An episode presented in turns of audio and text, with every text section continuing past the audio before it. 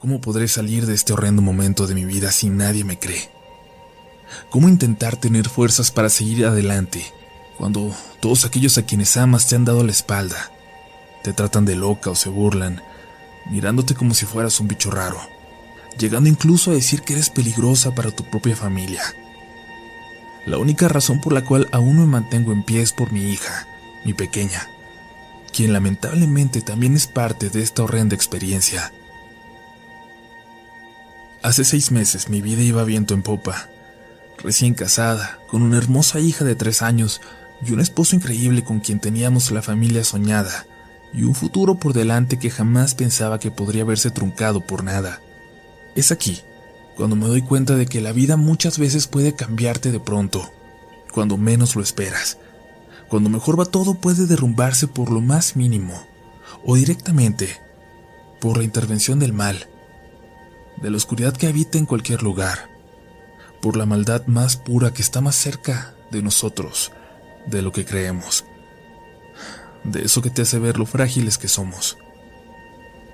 Solo basta tener la desdicha de llegar o estar en el lugar y en el momento incorrecto, como si el destino tuviese escrito que deberías llegar ahí. Luego de nuestro matrimonio buscamos incansablemente comprar una casa, si bien no somos una familia de grandes recursos, el trabajo de mi marido nos alcanzó para tener buenos ahorros y buscar una vivienda pronto. Fue así como llegamos a un pueblo en las afueras de la ciudad, muy tranquilo y alejado de la capital.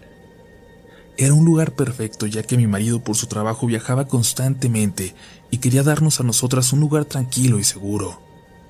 Las casas eran de dos pisos, discontinuas unas de otras, con amplios pasajes entre ellas y avenidas, con un entorno verde y natural. Al llegar nos pareció que era el lugar indicado. Nuestros nuevos vecinos salieron a recibirnos. Hubo algunos gestos de bienvenida, pero otros miraban con extrañeza y algo de curiosidad. En su mayoría era gente mayor. Se notaba que la localidad tenía bastantes años e historias, y sus familias ya consolidadas y numerosas.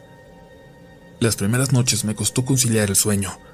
La costumbre, suponía, me había pasado la cuenta, pues es bien sabido que dormir en un techo nuevo o distinto, por lo general causa estas sensaciones los primeros días. Pero con el pasar de estos, persistía este mal dormir y somnolencias. Fue el primer aviso, supongo, de que algo no andaba bien. Despertaba muchas veces durante la noche. Algo me angustiaba. Algo no me permitía caer en la profundidad de un sueño reparador, y esto empezó a inquietarme. Intenté no darle importancia y culpar al cambio, pero aquella noche del 15 de junio fue el comienzo de los episodios más oscuros de mi vida. Ahí fue cuando todo empezó a venirse abajo. Como tantas noches anteriores daba vueltas en mi cama intentando profundizar mi sueño. El silencio del pueblo en comparación a la ciudad era lo que más amaba de nuestro nuevo hogar. Era una calma que había olvidado que existía. De la nada, ese silencio y esa calma se rompió con un ladrido intenso de los perros del sector, que eran bastantes, ya que casi todas las casas tenían mascotas. Los ladridos no cesaban. Sí los de sectores más distantes de nuestra calle, pero a contraparte, los perros de las casas más cercanas empezaban a ladrar. Era como si le ladraran a alguien que fuera pasando, y en su transitar, en su recorrido, iba detonando la alerta de los perros más cercanos, que anunciaban su presencia. Esto comenzó a causarme inquietud, pues a cada minuto se sentían los ladridos más y más cerca de nuestra casa. Claramente esto, lo que los provocaba, se estaba acercando, y su recorrido pasaría justo por nuestro pasaje. Cuando se desató la euforia canina justo frente a nuestra casa, mi estado de alerta me hizo levantarme e instintivamente mirar por la ventana. Intenté disimular y observar cautelosamente por un lado de la cortina sin moverla mayormente. No quería que nadie me viese en caso de ser algún ladrón o algo así. Y fue cuando lo vi por primera vez. Una figura, un sujeto, parado frente a mi casa, mirando fijamente a mi ventana como intuyendo que yo me asomaría. Me eché rápidamente hacia atrás intentando ocultarme, Dejé pasar unos segundos y lentamente volví a mirar en total sigilo, esperando que hubiese continuado su camino, pero ahí seguía, parado, inmóvil, mirándose a la ventana o hacia nuestro segundo piso. Su aspecto era el de una persona delgada, muy delgada, o eso alcanzaba a ver con la poca luz de la alumbrada. Tenía algo en su mano, algo que no alcanzaba a distinguir con claridad. Al menos, no hasta que levantó esta mano y noté el flash de una cámara. Era un celular. Desperté rápidamente a mi marido asustada, con las pulsaciones a mil. Solo pude balbucear que había un tipo allá afuera, sacando fotos. Un loco, un desquiciado quizás. Mi marido en cosa de segundos bajó las escaleras, tomó un cuchillo de la cocina y salió a enfrentarlo. Yo corrí rápidamente a la habitación continua para ver cómo estaba mi hija. Recuerdo con extrañeza que estaba sentada en su cama, refregando sus ojitos con ambas manos. Me miró y me preguntó qué estaba pasando, y yo solo le recosté nuevamente, invitándola a seguir su sueño. Y es que no quería alterarla. Al abrir la reja, mi marido ya no vio a este hombre. Salí detrás de él a los segundos y me indicó que no había nadie. Sin embargo, el ladrido de los perros en el pasaje continuo me alertó y me recordó cómo comenzó todo y le dije, por ahí va, por el pasaje. Ambos corrimos para allá y ahí estaba. Y cuando nos vio empezó a huir muy deprisa por entre los demás pasillos, pero no corría. Solo podía caminar a pasos apresurados, mirando hacia atrás constantemente. Intentamos alcanzarlo, pero al llegar a la esquina, nos topamos de frente con un grupo de personas que venía en nuestra dirección. Sorprendidos, miramos cómo esta figura siniestra era recibido por estas personas, una mujer y un hombre ya mayores, y un muchacho adolescente. Perdónenlo, por favor. Recuerdo claramente las palabras y la voz de esa mujer. Es mi hijo y está muy enfermo. Tiene trastornos mentales y se nos escapa de casa constantemente, pero no es malo. No le hace daño a nadie. La mujer hablaba algo avergonzada. El foco de la alumbrada justo daba sobre ellos, y fue así como pude ver por fin el rostro de este extraño muchacho, el cual no se veía tan mayor. Tenía una delgadez poco común, una cara muy huesuda. Sus ojos muy grandes y saltones llamaron mi atención, pero lo que más me causó miedo fue la forma de su mirada y que no pestañeaba. Me miraba fijamente sin parpadear. Entonces el muchacho me dijo con dificultad, Vaya a ver su casa. Él está ahí adentro. Ahí está. Sus palabras me cayeron como un balde de agua fría y me hicieron regresar corriendo a casa porque mi hija estaba sola y si bien estábamos solo a un pasaje, las palabras de este muchacho despertaron los temores más enormes de una madre. Caminé rápidamente, casi corriendo a casa. Al doblar a nuestro pasaje y a prontas de abrir la reja quedé estupefacta, congelada. Y es que subí la mirada hacia la ventana de la habitación de mi hija y vi una sombra en ella. Fue cosa de un segundo, pero juro que había una sombra oscura en la ventana, la cual prácticamente se desvaneció casi en forma inmediata. Corrí subiendo por las escaleras y entré de golpe a la habitación. Mi hija estaba sentada en la cama nuevamente, algo somnolienta, intentando despertar. La abracé muy fuerte y ella me preguntó qué estaba pasando. Me dijo que su papá había ido y que la estaba jalando para levantarla, pero ella quería seguir durmiendo.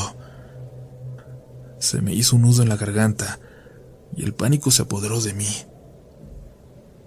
Un instante después mi esposo entró en la habitación para preguntar si estaba todo bien, y no tuve el valor para decirle nada. Tenía tanto miedo al episodio vivido que no era capaz de hilvanar palabras. Si bien los días siguientes, o mejor dicho, las noches siguientes, no pasó nada inusual, yo no podía sacarme de la cabeza esa imagen en la ventana. tampoco la de este muchacho parado esa noche frente a la casa. Ahora pensándolo bien y por los sucesos que siguieron, no era mi ventana la que observaba esa noche, sino la continua, donde dormía mi pequeña. Algo malo podría haber en aquella habitación o en la casa en general, aun cuando hasta ahora no habíamos escuchado manifestaciones o cosas raras desde nuestra llegada. Con los días me animé a socializar con los vecinos, un poco nada más, en especial con la dueña de una verdulería a unas calles de nuestro pasaje.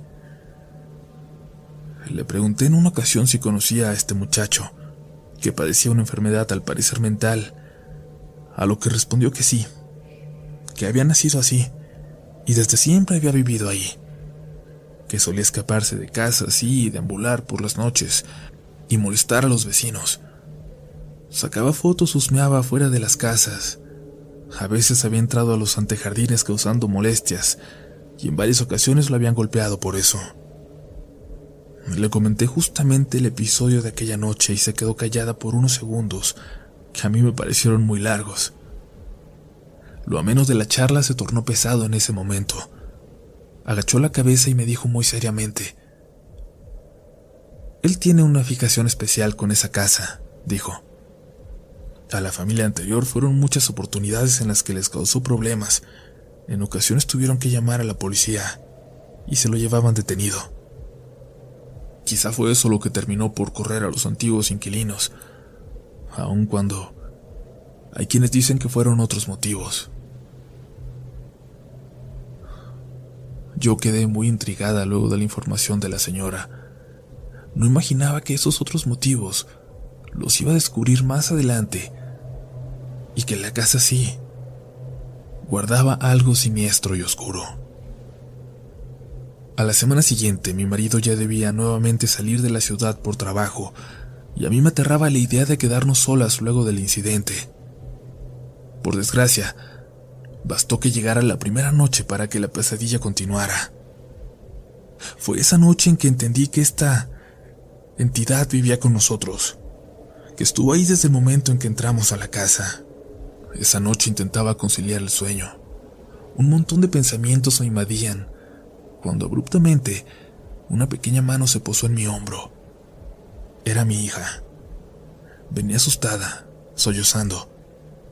Me senté rápidamente en la cama y le pregunté qué le pasaba. Y lo que dijo me congeló. Mamá, creo que mi papá está en mi cuarto y no me deja dormir. Se queda parado y me jala los bracitos. No me deja dormir. Me duele. Quedé perpleja, sin reacción por algunos segundos. Intenté no exaltarme para no asustarla, pero por dentro estaba tan aterrada que ni siquiera tenía la valentía suficiente para ir a la habitación y ver qué era lo que se echaba a mi hija. Solo tenía meterla en mi cama, consolarla y velar por sus sueños ahí. Pasaron algunos minutos y se volvió a quedar dormida como si nada, ingenua, ajena a todo lo que estaba ocurriendo en la casa. Pero yo no pude ni cerrar los ojos. Había alguien en aquella habitación. A estas alturas, se escuchaban ahí unos pasos cautelosos pero fuertes. El piso crujía, ya que era de madera. Alguien o algo daba vueltas una y otra vez, como revisando cada rincón de la habitación. Se escuchaba como si tomaran los objetos y los dejaran caer al suelo. Así fue por varias horas. Sentí como la puerta era abierta y salían al pasillo. Luego pasos. Pasos cautelosos, lentos, pero no lo suficiente para evitar el crujir de la madera. Se acercaban a mi habitación lentamente, como queriendo infringir más miedo y pánico con su presencia. Y luego esto se detuvo frente a mi puerta. Si bien al entrar mi hija esta quedó entreabierta, sentí como fue empujada lentamente hasta que quedó abierta por completo, haciendo el típico rechinar de una puerta mal aceitada, como si se tratara de una película de terror. La puerta tocó fondo hasta donde más se podía abrir. Luego de esto, Hubo un silencio que para mí fue casi eterno. Solo abrazaba a mi hija tapada con la ropa de cama hasta la cabeza, completamente inerte, muerta de miedo. Le daba la espalda a la puerta y no dejaba de imaginar que en cualquier momento esta cosa llegaría a nuestro lado. Fueron minutos eternos de un silencio espantoso, el cual se rompió cuando escuché.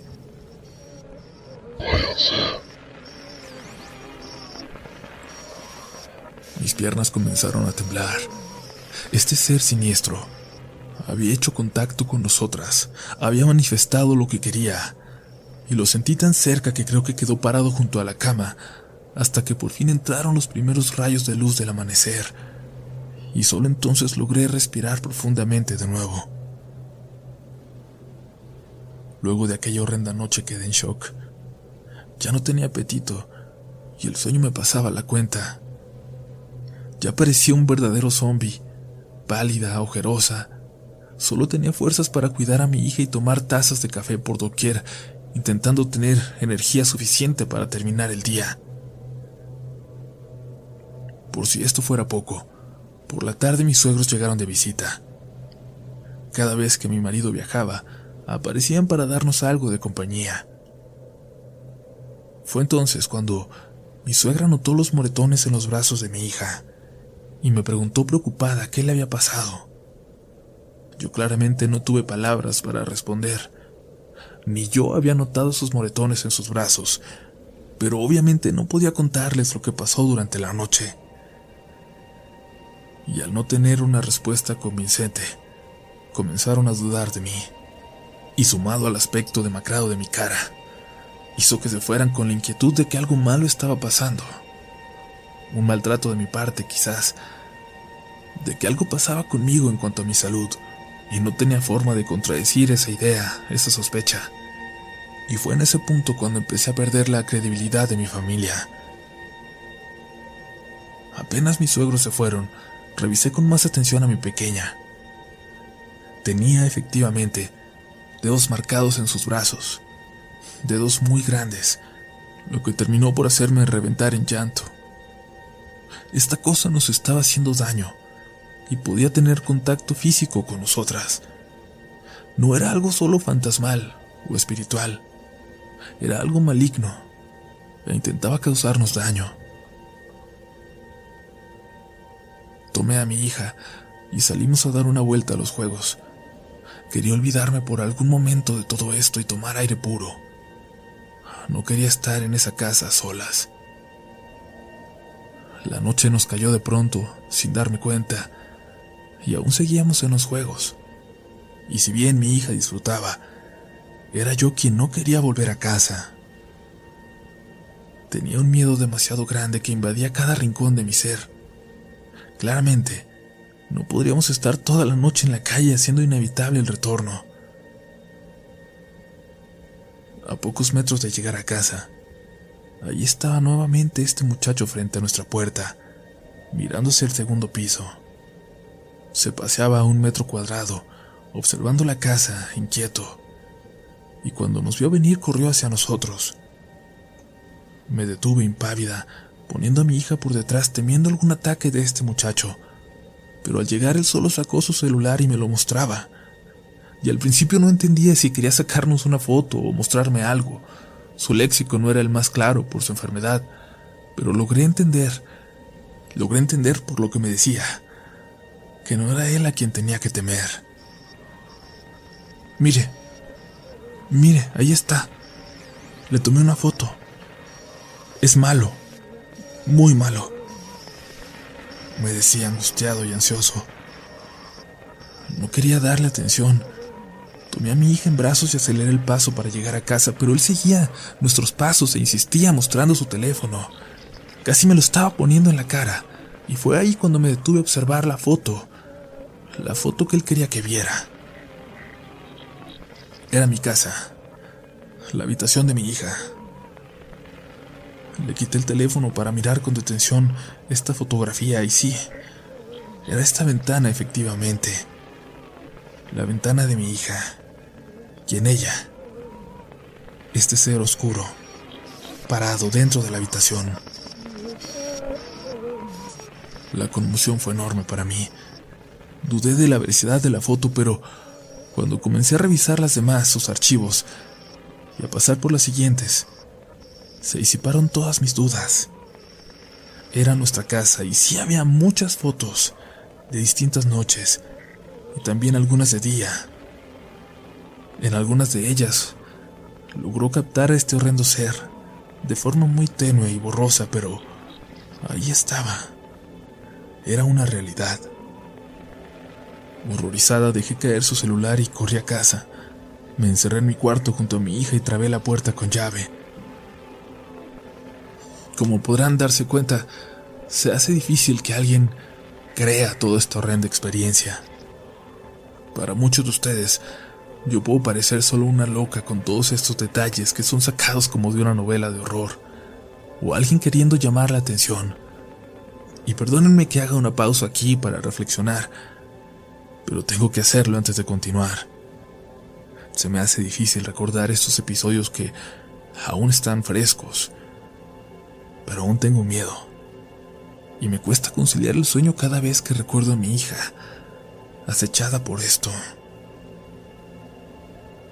Más que encontrar desahogo o credibilidad, prefiero tratar de convencerlos de que el mal existe, que está más cerca de lo que creemos, acechando, ya sea en lugares físicos cerca de nosotros o deambulando a la espera de entrar a sus hogares, ya sea por una susceptibilidad o porque un alma pura de niño ha llamado su atención.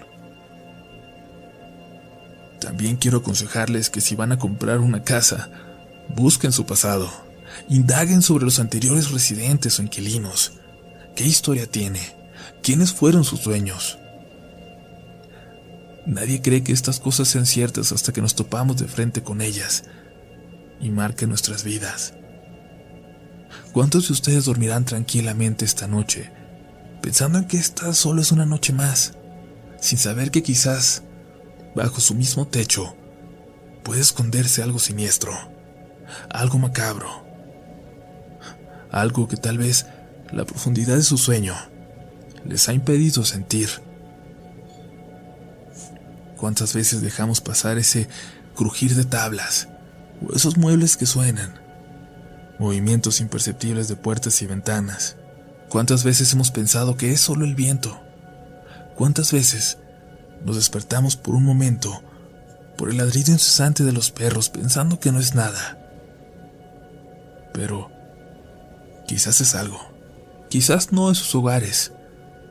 Pero puede ser en la casa de enfrente, en la de al lado. Tal vez nunca se enteren hasta que esto toque su puerta.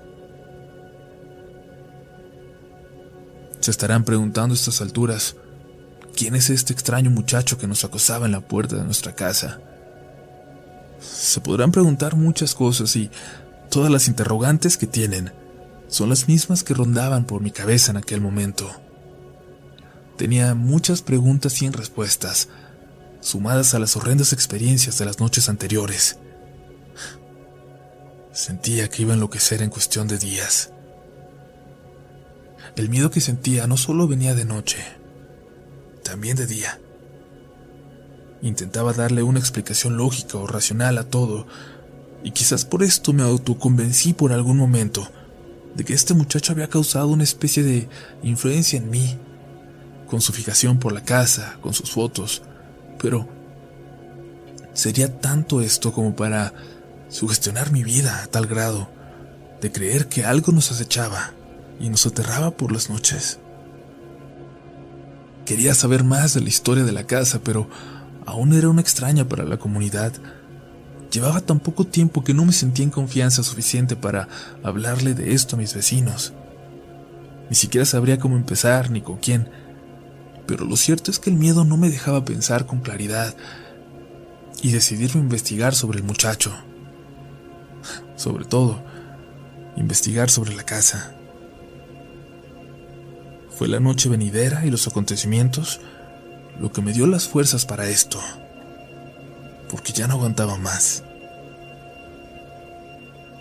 Fue alrededor de medianoche cuando acababa de colgar la llamada con mi esposo.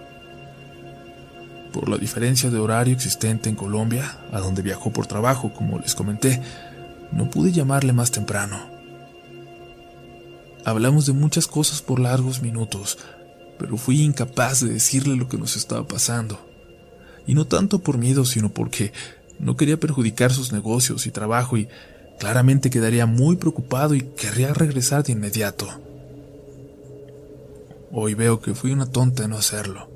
No sé si todo habría sido distinto de haberlo hecho. De alguna forma nos hubiera intentado proteger. Solo pude hacerle ver al despedirme que lo necesitábamos pronto en casa, que nos sentíamos solas, que no estábamos sobrellevando bien el cambio. Luego de la llamada intenté dormir. Odiaba cada noche.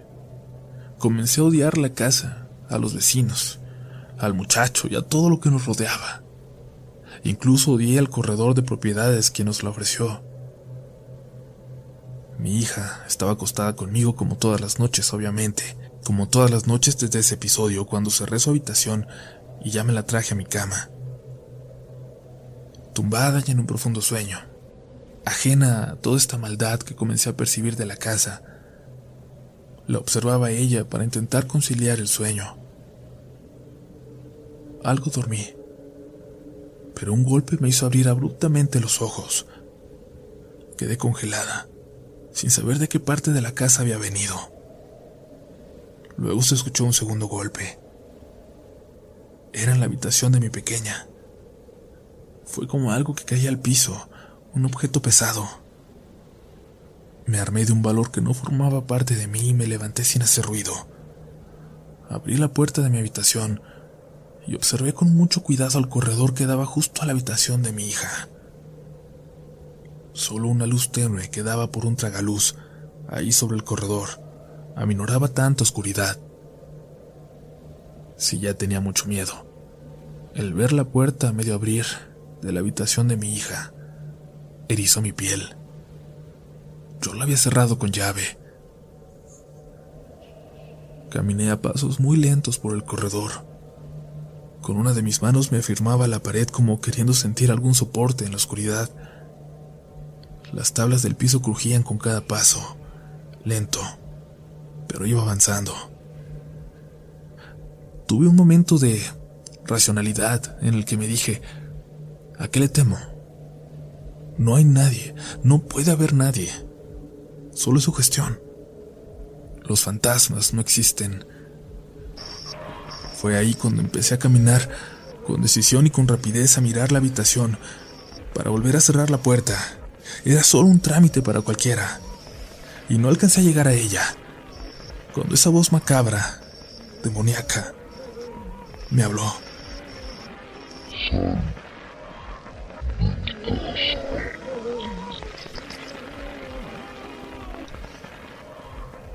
Caí de inmediato al suelo frente a la puerta, la cual se cerró violentamente. El portazo me hizo retroceder rápidamente, pero no podía pararme. El miedo era tal que mi cuerpo no tenía fuerzas. Gateando llegué a mi habitación, cerré rápidamente con llave y fue ahí cuando comenzó la manifestación más violenta de todas.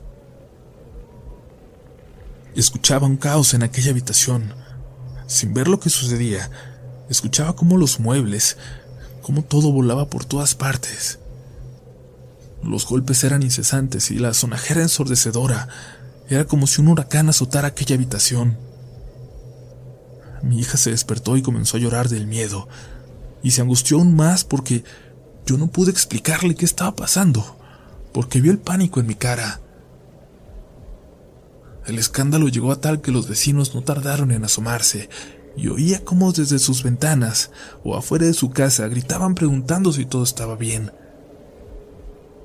Tomé el teléfono y llamé a la policía. Era lo único que podía hacer en esos momentos. Llegaron en cosa de minutos. Cuando vi las luces de los carros traspasar las cortinas de la habitación, sentí que me volvía el alma al cuerpo. Tomé a mi hija en brazos y bajamos rápidamente las escaleras y corrimos hacia la reja de entrada. Desconcertada, miré a mi alrededor y todos los vecinos estaban ahí. Un policía me tomó por el brazo y me hablaba, pero Yo no le entendía, no podía escucharlo realmente, no podía reaccionar. Y así pasó por algunos segundos. Solo recuerdo que yo les repetía una y otra vez que había alguien en mi casa, que me ayudaran, que había algo en mi casa. Mientras la policía revisaba, los vecinos se acercaban a mí para darnos atención y algo de apoyo. Preguntaban si estábamos bien, preguntaban qué había sucedido. Algunos murmuraban algo alejados y nos miraban extrañamente como como si no les sorprendiera este espectáculo. A lo lejos, casi pasando desapercibido, estaba aquel muchacho, que ya a estas alturas se había convertido en parte de todo esto. Miraba todo tímidamente, ocultándose de la mirada de todos. Cuando lo descubrí tomó una actitud como sintiendo vergüenza, y luego se marchó ante mi mirada. La policía, luego de revisar, dijo que no había nadie en la casa, pero sí que la habitación estaba totalmente destrozada. Me preguntaron si tenía objetos de valor o si guardaba algo de dinero, ya que esto podría haber sido un robo por la manera en que estaba desordenado, pero respondí que no. Luego me preguntaron si tenía esposo y si quería contactar a algún familiar, y respondí que mi marido estaba de viaje que lo llamaría ahora mismo, que estaríamos bien. Luego de seguir tomando notas y realizando los trámites respectivos, la policía se marchó prometiendo algunas rondas para darme más tranquilidad. Y justo en ese momento, una vecina pasó frente a nosotras, hablando con alguien más, un murmullo que alcancé a escuchar. Esa casa está infectada. Ese engendro no se ha querido ir de ahí. No es la primera vez que pasa. Por eso nadie dura viviendo ahí. Ahí. Ahí supe la verdad respecto a la casa donde habitábamos. Desperté a mi marido con una llamada esa misma noche y le conté todo. Ya no podía seguir ocultando los hechos. Preocupado, prometió tomar el primer vuelo de regreso y se quedó así, muy angustiado tanto sus padres aparecieron a la mañana siguiente. Les había pedido que fueran para ver cómo estábamos. Mis suegros quedaron incrédulos cuando vieron la habitación de mi hija. Creo que yo también, pues no había entrado en ella. Los muebles estaban en el suelo, las cajoneras tiradas por todos lados, igual la ropa y cada objeto existente en la habitación. El colchón y la cama estaban volteados, y los cuadros con fotos de mi hija y de mi familia destrozados. Ella tenía varios peluches, y todos estaban hechos pedazos. Sus rellenos se esparcían por todo el piso como una especie de ensañamiento contra ellos. Si bien les conté a mis suegros detalle por detalle, no me creyeron ninguna palabra. Sus rostros y su mirada reflejaban incredulidad y claramente me responsabilizaban a mí por todo lo que estaba pasando. Mi suegra me preguntó en reiteradas ocasiones si me sentía bien, si estaba bien de salud, si estaba tomando medicamentos, haciendo clara alusión a algún trastorno que estuviese padeciendo. Y cuando lo escuché a mis espaldas, preguntándole a mi hija si yo la golpeaba o si yo estaba actuando extraño, mientras revisaba su cuerpo por si tenía golpes. Ahí entendí que jamás iban a creerme, que no contaba con ellos. A la vecina que había hablado de mi casa aquella noche, no la conocía, pero vivía tan solo a dos casas de la mía.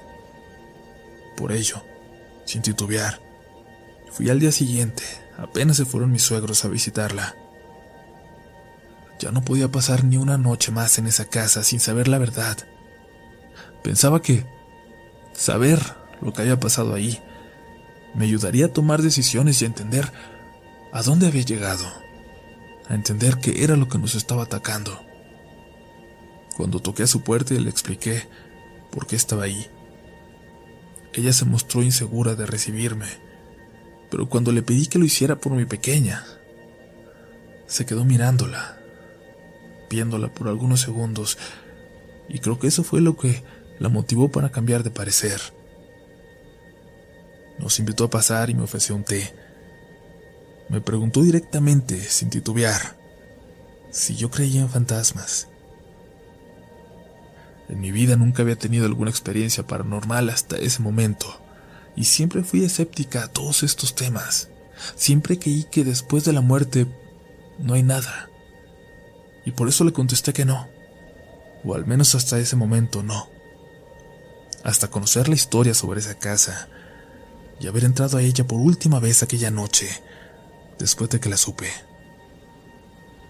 La historia es esta.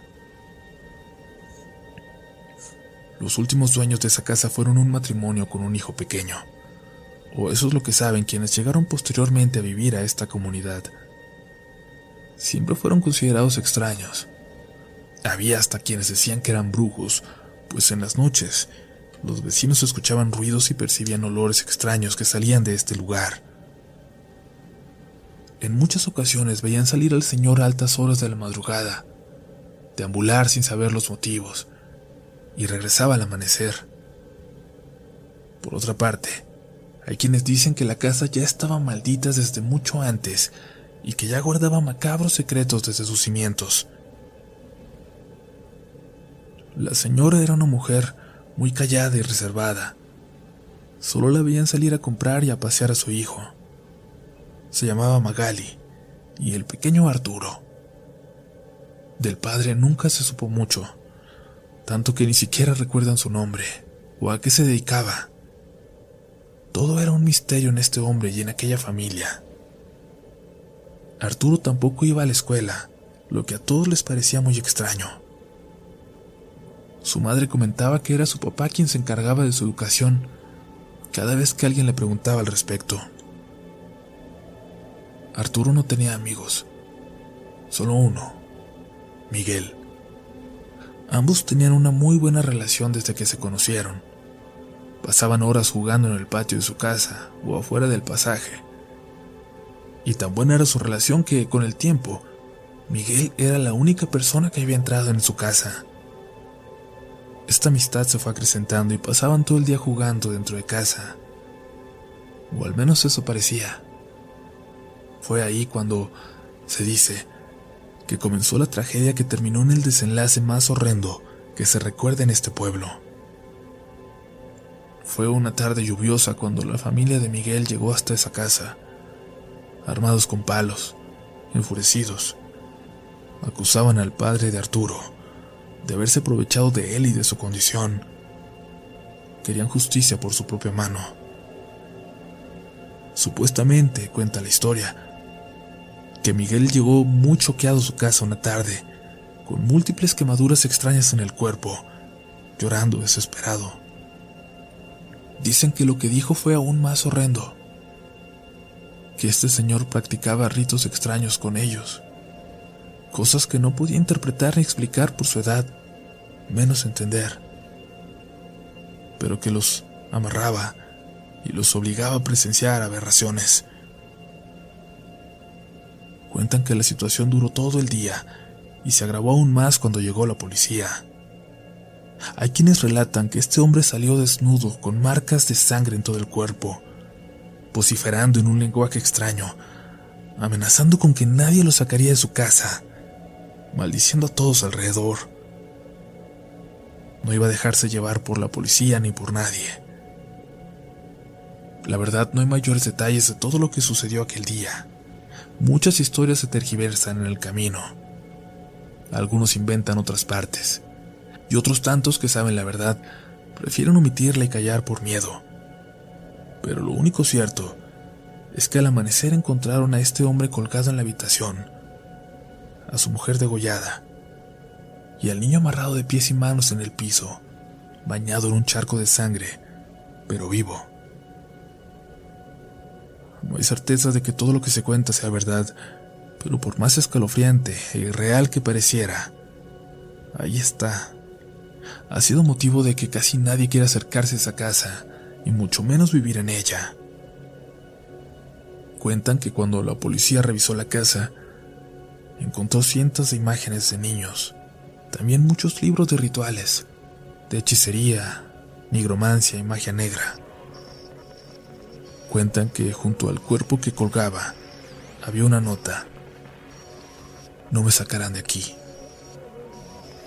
Por esto, dicen, la casa sigue maldita y seguirá maldita por mucho tiempo. La mayoría de los vecinos ni se atreven a pasar por fuera.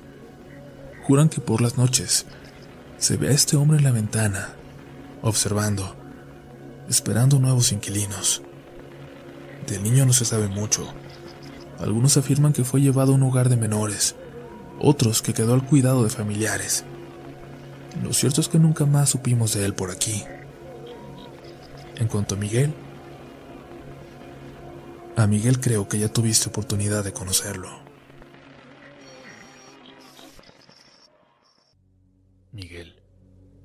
Por fin tenía nombre el personaje central de esta historia.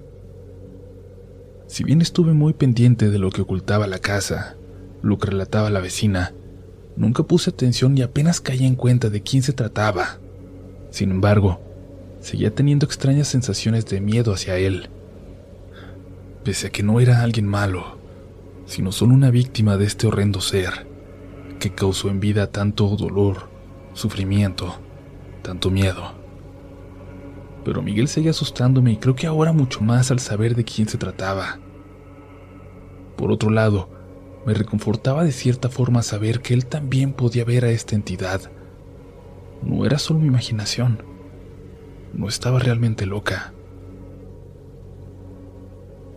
No quiero aburrirlos con mis autoanálisis psicológicos o algunos pensamientos que no aportan al relato. Prefiero seguir contándoles acerca de la casa y sus inquilinos, de sus inquilinos anteriores, más un montón de teorías que los propios vecinos sacaban de todo esto, de las cuales algunas fueron tomando fuerza convirtiéndose en verídicas para el pueblo. Todo relatado por nuestra vecina. Algunos afirmaban que este hombre era directamente un abusador de menores. Las habladurías de ese tiempo sobre el material supuestamente encontrado por la policía parecían apoyar esta teoría. Pero hay quienes aseguraban que algunas de estas fotos eran mucho más terroríficas, que era algo mucho más horrendo que lo que haría un pervertido. Imágenes que representaban una maldad y una crueldad absoluta antinatural.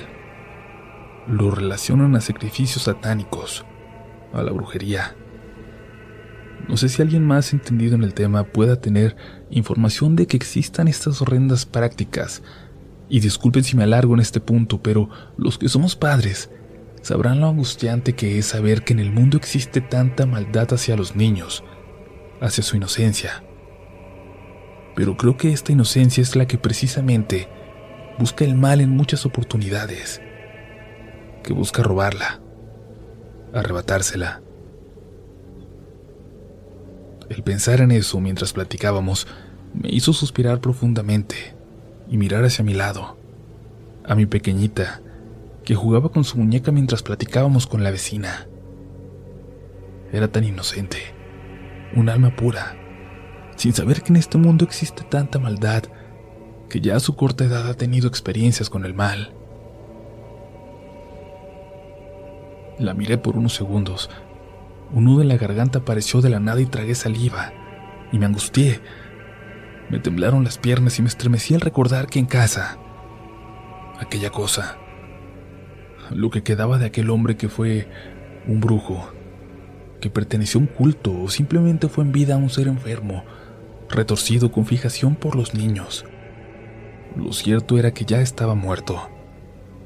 O más bien, no tan muerto, ya que su espíritu, su alma, seguía en la casa. O tal vez fue tanta la maldad que infringió en vida, que por eso no descansa en paz, y su alma está destinada a permanecer en ese lugar por siempre, como en una especie de limbo Luego de una pausa en nuestra conversación, pensé en Miguel, en Miguel y en el hijo de esta familia. Intentaba imaginar a ambos en manos de este asqueroso ser, creyendo que jugaban a su corta edad. Un escalofrío nuevamente se apoderó de mí. Cerré los ojos por unos instantes y también se me vino a la mente aquella noche de muerte. Fue imposible no imaginar la grotesca escena del asesinato de su madre. Luego ver a su padre colgarse para verlos morir a ambos lentamente, sin poder gritar, ni socorrer a su mamá, amarrado como un animal. Sin darme cuenta, la plática con la vecina se alargó más de la cuenta, pero era muy necesaria pese a que salí de su casa con más miedo de con el que entré. La noche había caído y era pleno invierno. El frío al salir me dio de golpe y de cierta forma me alertó de nuevo pues venía algo desorientada y confundida con todo lo escuchado. La vecina nos abrió la reja para despedirnos y al cerrarla me encontré de frente al pasaje vacío. Si bien no era tan tarde, la oscuridad ya había caído hace unas horas. Parecía un pueblo fantasma por lo temprano en que se encerraban todos los vecinos.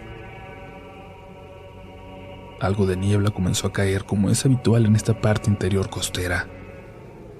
El paisaje no podía ser peor. Fue como si se hubiera alineado todo para hacerme de esa noche la más larga y terrorífica de mi vida. Como aquellas noches de las peores películas de horror en donde los personajes esperan con ansias los primeros rayos de sol para poder acabar sus pesadillas Tomé de la mano a mi hija y di el primer paso lentamente. No quería volver a esa casa. Estaba decidida a por la mañana volver a la capital, a la casa de mi hermana, y ya no regresar. Pero lo cierto es que esa noche la casa me esperaba. Esa cosa dentro de ella también. Fue como caminar hacia la oscuridad sin tener certeza de si lograría ver nuevamente el amanecer. Eran pocos metros, solo unas cuantas casas. Sin embargo, el transitar fue eterno. Al acercarme noté una presencia junto a la entrada del auto, pegada a un pequeño árbol que crecía frente a la reja. Era él, Miguel. Ahí estaba como en las noches anteriores, solo que en esta oportunidad estaba agachado, muy encorvado mientras con un palo picaba la tierra al pie del árbol. Su presencia cada vez me causaba una sensación más inquietante. Recordé por un instante lo que comentó la vecina de los inquilinos anteriores, de su relación con Miguel. Y pensé en si no estaría calcada esta situación conmigo. Aquellos inquilinos no alcanzaron a estar un mes cuando de la noche a la mañana desaparecieron. Se fueron al amanecer de un día cualquiera, de forma intempestiva. Nadie comprendió los motivos. Solo estaba claro que Miguel estuvo ahí, advirtiéndoles, como lo hacía ahora conmigo. Los hechos que a continuación voy a relatar, no espero que los crean, pero les pido que no los juzguen. Podrán parecerles muy fantásticos o producto de una mente enferma, justo como me decían mis suegros, pero para mí fueron reales. Nadie podrá en carne propia vivir lo que me tocó y sentir todo lo que sentí junto a mi hija. Solas, desamparadas en esa casa solo con la fe puesta en Dios. Intenté entrar a casa sin ponerle atención a Miguel. Sin embargo, no me pude hacer de la vista gorda y me quedé por algunos segundos mirándolo. Agachado y encorvado, palo en mano, cavaba un hoyo o al menos eso parecía que hacía alrededor de la raíz del árbol. Era como ver a un niño jugando con tierra. Me dirigí a él intentando buscar alguna interacción. Hey, ¿estás bien? Pregunté en tono muy bajo, pues no quería espantarlo. No hubo respuesta verbal. Solo extendió lentamente su brazo apuntando con el dedo directo hacia el segundo piso hacia la ventana de aquella habitación mientras seguía escarbando la tierra. Claramente entendí su mensaje. Levanté mi vista y entre la oscuridad de la noche y la neblina, por suerte no vi nada, pero sé que esa cosa estaba allá arriba, esperándonos. Apenas entré, encendí rápidamente todas las luces del primer piso. No iba a subir a las habitaciones por ningún motivo. Tomé el teléfono y llamé a mi marido esperando estuviera ya en suelo chileno, pero me envió directo al buzón. Claramente venía en vuelo. Revisé la bandeja de mensajes y efectivamente, ya venía viajando de regreso y mañana estaría con nosotros. Me serví un café esperando quitarme algo del sueño acumulado y preparé leche para mi pequeña. Luego nos acomodamos en los sillones para quizás poder descansar esperando tener una sola noche en paz. Destiné el sofá grande para mi hija y al cabo de unos minutos concilió el sueño. La arropé bien por las bajas temperaturas y, y yo me acomodé en el sillón de enfrente, no sin antes encender un par de velas a una virgencita que teníamos en casa, en una especie de altar sobre uno de nuestros muebles, y le recé. Recé con mucha fe y convicción para que nos ayudara y nos protegiera en esos duros momentos. Luego caí rendida al sillón, intentando ver algo en la televisión hasta que el sueño me venció. Dentro de ellos, escuchaba la voz de una mujer, alaridos de sufrimiento y un llanto desgarrador, todo acompañado de un murmullo, el cual decía, Hijo mío, ¿dónde estás? ¿Dónde está mi bebé? No sé con certeza si soñaba. Lo cierto era que no tenía imágenes pese a ser un sueño. Solo recuerdo esa horrible y sufrida voz replicándose en mis oídos.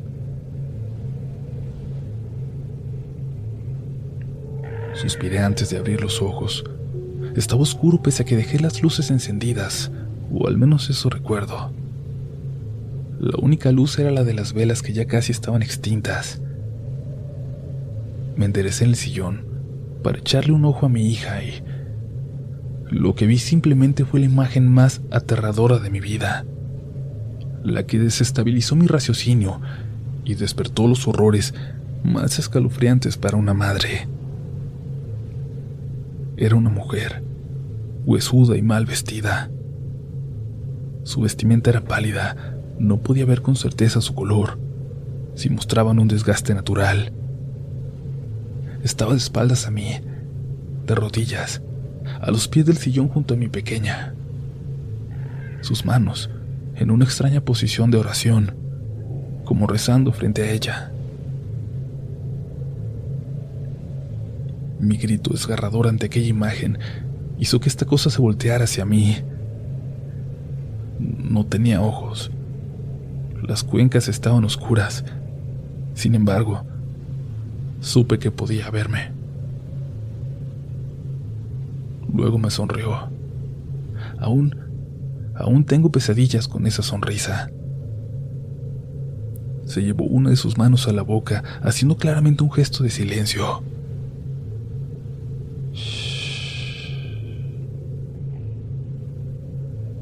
Comenzó lentamente a girar la cabeza hacia las escaleras, mientras con la otra mano la señalaba, como queriendo decirme, cállate, que está ahí arriba. Fueron segundos eternos. Mientras giraba su cabeza, fue desplomándose hacia atrás como una muñeca de trapo. Sentía la carne sonar, abriéndose asquerosamente. Fue ahí cuando noté su cuello totalmente abierto y ensangrentado.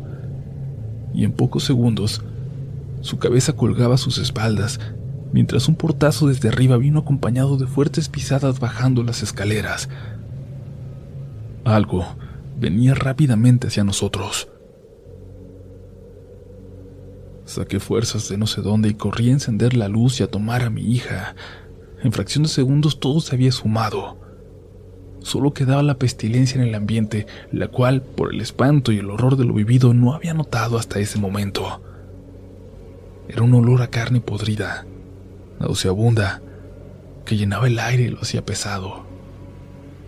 Me costaba incluso respirar. Mi corazón estaba por estallar de pulsaciones y mi hija despertaba sin saber todo lo que había pasado. Yo ya no podía seguir un segundo más en aquella casa, por lo que me dispuse a irme con lo puesto en forma inmediata. Cualquier lugar, cualquier lugar era mejor que estar ahí. Estaba paralizada del miedo, de un miedo que no me dejaba pensar. Iría por ropa, de abrigo y documentos y dinero. Ese era el plan, pero todo aquello estaba en el segundo piso, lo que complicaba todo aún más. Respiré unas cuantas veces y me decidí a subir por las cosas. No alcancé a subir el primer peldaño cuando quedé petrificada, paralizada por completo. Ahí estaba, al final de las escaleras, estaba este ser asqueroso y diabólico, inmóvil, desnudo. Solo llevaba puestos unos calzoncillos o pantalones cortos. Su rostro era de furia, su mirada diabólica como el mismísimo diablo. De la nada se movió, extendiendo ambos brazos hacia adelante. Me mostraba sus heridas en muñecas y antebrazos, mientras brotaba la sangre de una forma inusual. Váyanse de aquí. Váyanse de aquí. Repetía una y otra vez, subiendo cada vez más el tono mientras sostenía su diabólica mirada sobre mí. Fue todo tan rápido que son imágenes difíciles de procesar, pero no de olvidar. De un segundo a otro, esta cosa dio media vuelta y se perdió o se desvaneció por el pasillo, por ese pasillo que daba hacia el cuarto de mi hija. Interpreté la actitud de esta cosa estúpidamente como un aviso, como un aviso de que dejaría que buscara mis cosas y que solo quería que nos fuéramos. Por eso subí rápidamente a mi habitación por algo de ropa y dinero, y ese fue mi peor error. Dejar a mi hija sola. Tomé un par de chaquetas, documentos y dinero bajando rápidamente. No tardé más de un minuto sin embargo, fueron fatales. Cuando llegué abajo, esta asquerosa entidad estaba sobre mi hija, la cual no sé cómo ni por qué estaba dormida o inconsciente. Esta cosa estaba en una posición como como gárgola. Yacía sobre ella con esa maldita sonrisa macabra y con esos ojos inyectados de maldad. Estuve a punto de desmayarme, pero sus palabras terminaron por destrozarme por completo. Ella se queda. Me dijo. Y luego comenzó a reír. Caí de rodillas y lancé un grito ensordecedor que creo que despertó a toda la vecindad. Sentí en ese momento que mi vida se extinguía, que perdía a mi pequeña. Solo recuerdo que cerré los ojos. Los apreté como nunca, esperando que fuese solo una horrenda pesadilla y pensé en Dios. Pensé en Él y en toda la fe que siempre le he tenido. Al abrirlos, esa cosa ya no estaba. Corrí por mi hija y salimos rápidamente de la casa. Ni siquiera cerré la puerta. Solo recuerdo antes de salir haber escuchado nuevamente la voz de esa horrenda y fantasmagórica mujer rogando por su hijo. Caminé por largos minutos con mi hija en brazos, creo que por horas, totalmente desorientada y devastada. Llegamos no sé cómo a una gasolinera en la carretera más próxima, la cual tenía expendio de alimentos, y aguardamos ahí hasta el amanecer. Pedí algo de comer, sin saber la hora ni cuánto faltaba para la llegada del día. Una de las chicas que atendía me preguntó varias veces si estábamos bien. Era obvio lo extraño que era ver a una mujer y a su hija a esas horas de la madrugada, sin vehículo, tan solo esperando por el amanecer. Mi hija cayó dormida y yo solo esperé. Esperé largas, interminables horas hasta que sonó mi teléfono. Era mi marido. Había llegado a casa. Cuando llegó a la gasolinera en el carro que había aparcado en el aeropuerto durante el viaje, Ni siquiera pude correr a abrazarlo. Aún seguía petrificada por la horrenda experiencia vivida. Muerta de miedo, de un miedo inexplicable que no le deseo a nadie. Entró y me abrazó fuerte, y ahí más o menos reaccioné. Aún así, no lograba hablar. Solo le pedí que nos fuéramos de esa casa, que no volviéramos a entrar en ella nunca más. Cuando ya había amanecido por completo, regresamos a buscar algunas cosas. Bajé del auto y me quedé parada por unos minutos, mirando hacia el segundo piso, fijamente. No le podía quitar la vista de encima a esa ventana. Parte de mí deseaba que esa entidad asquerosa apareciera y poder decirle a mi marido para que me creyera.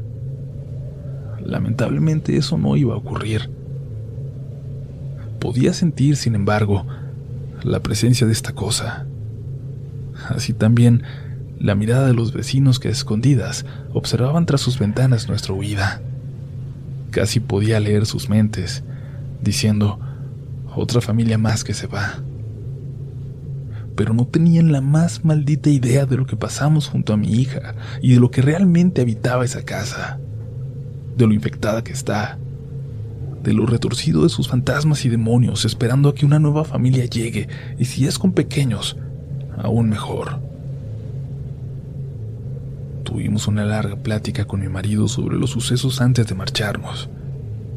Terminamos en una discusión y en mí quedó la sensación de que no creyó absolutamente nada o muy poco de lo que yo viví.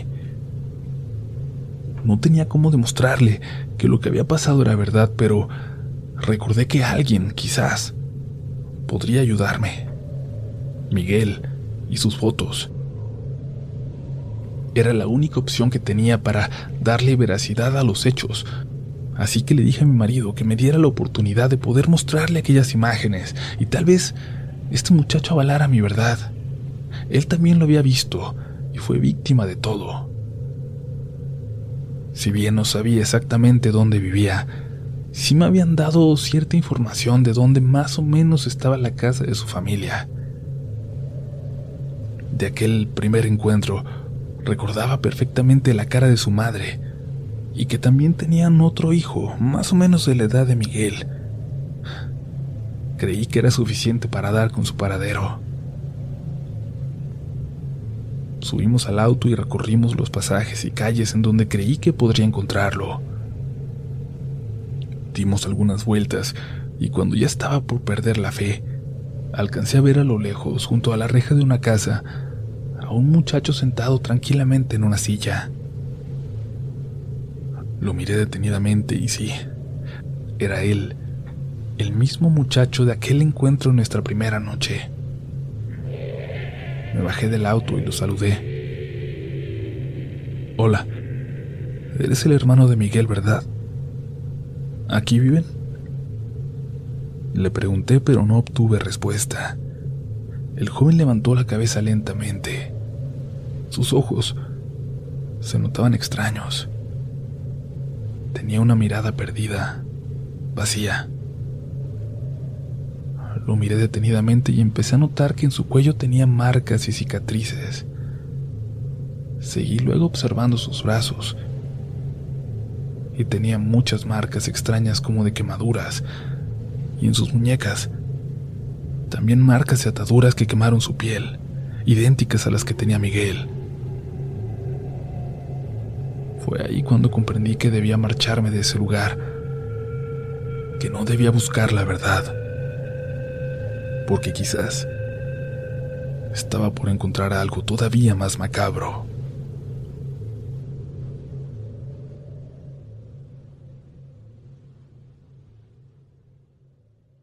¿Quieres regalar más que flores este Día de las Madres? The Home Depot te da una idea. Pasa más tiempo con mamá plantando flores coloridas, con macetas y tierra de primera calidad para realzar su jardín. Así sentirá que es su día todos los días. Llévate tierra para macetas Bigoro por solo $8.97 y crece plantas fuertes y saludables dentro y fuera de casa. Recoge en tienda y sigue cultivando más momentos con mamá en The Home Depot. Haces más, logras más. Más detalles en homedepot.com diagonal delivery.